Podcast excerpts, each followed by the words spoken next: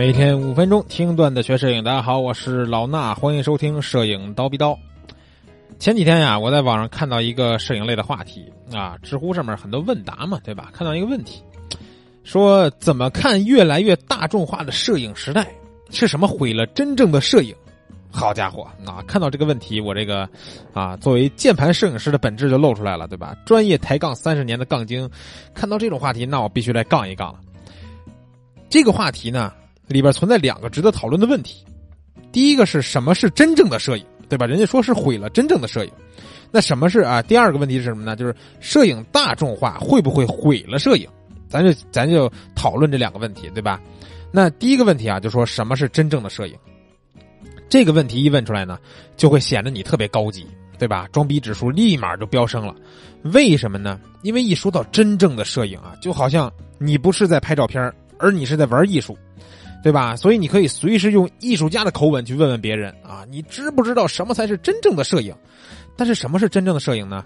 艺术创作啊是没错，但摄影呀不仅仅是艺术，也是记录的工具。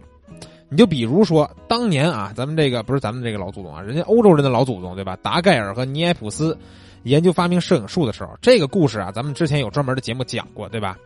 他们在发明摄影术的时候，其实摄影就是一个工具，干嘛用的呢？帮画家画画用的，对吧？在我们这个老祖宗啊，墨子发现了小孔成像的原理之后，很多年。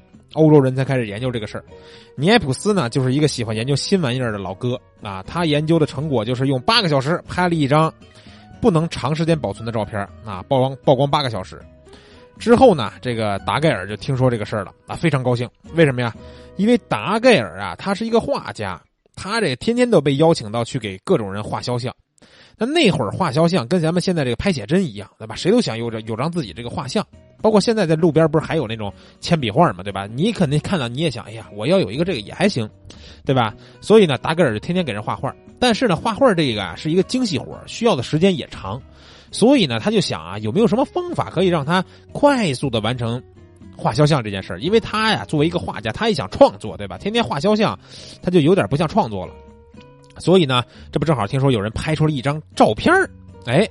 之后这个事儿大家就都知道了，对吧？达盖尔和尼埃普斯一起研究摄影，但是呢，没多久这个尼埃普斯就去世了，只剩下达盖尔，最终呢是研究出来相对成熟的这个摄影术，啊，还有一个他那个小黄盒子那相机嘛。对不对？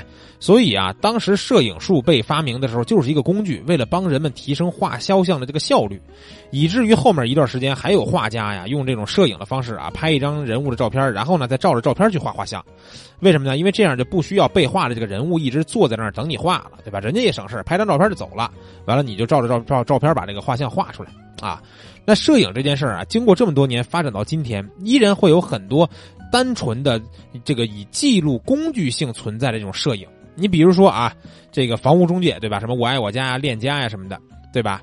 他们为了展示这个房子的布局啊、什么装修啊、几室几厅啊、什么东西，他们需要拍一些照片，对吧？你再比如说医学的研究，为了记录一些临床研究的过程，可能需要拍摄一些照片，啊，你再比如说路边的交警，对吧？人家警察叔叔为了证明你违章停车，也需要拍一张照片。对吧？这些照片它属于艺术创作吗？可能不属于吧，对吧？所以摄影在这些时候它就是一个工具。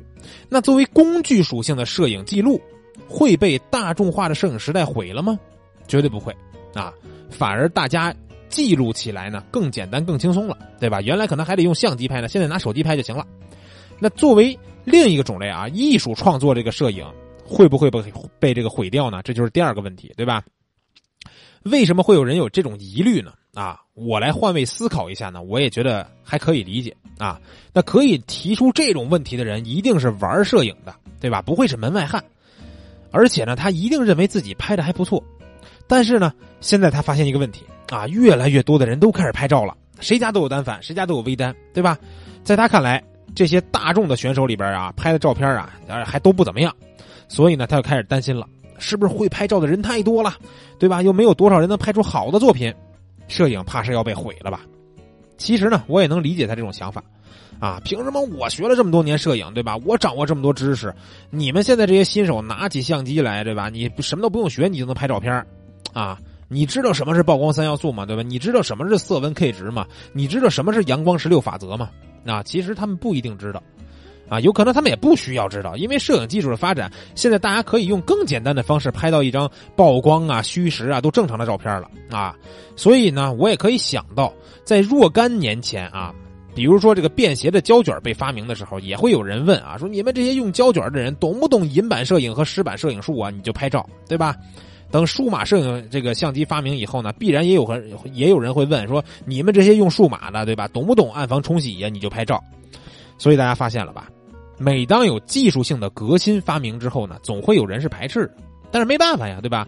这就是科技的发展，啊，时代在发展，人类在进步，所以呢，人类之所以能进步，就是因为现在这个我们都很懒啊，不光现在，之前也很懒，对吧？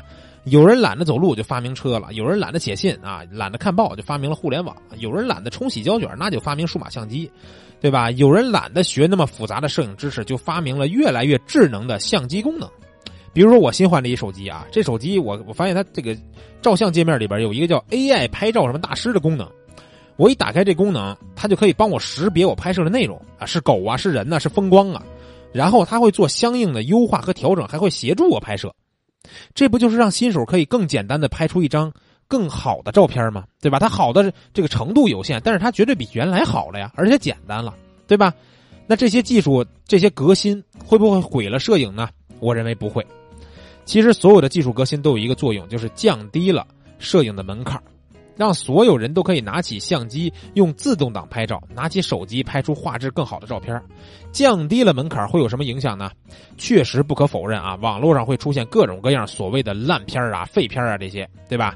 因为就算大众能简单的拍出一张曝光虚实都没问题照片，但是这些照片可不一定都是优秀的摄影作品，对吧？它很多就是一张破照片。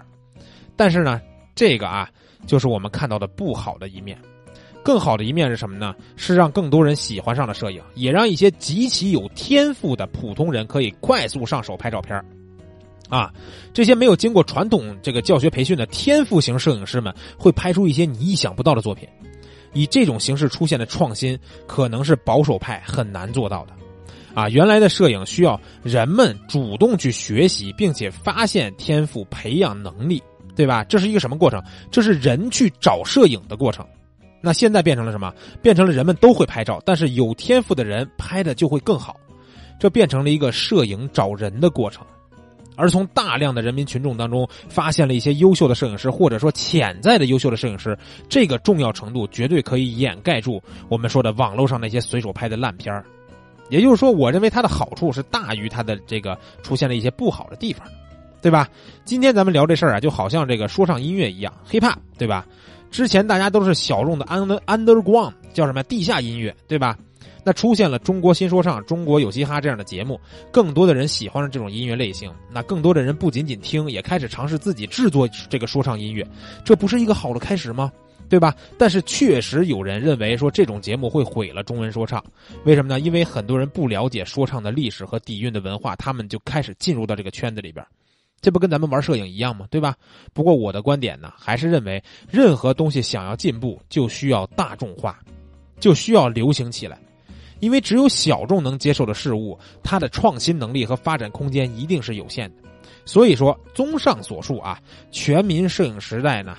让摄影更大众化了，不会不会毁了摄影，反而会推进摄影的创新和发展。那些真正有能力的摄影师，在这个时代会显得更有能力、更突出，因为大家都懂得欣赏你的作品了。明白了吧？啊，这就是我本期的这个节目啊。虽然时间长了点，耽误大家点时间，但希望大家这个听完以后呢，有不同的看法或者有赞同的这个声音，都可以留言告诉我，好吧？这期节目咱们先聊到这儿，下期见。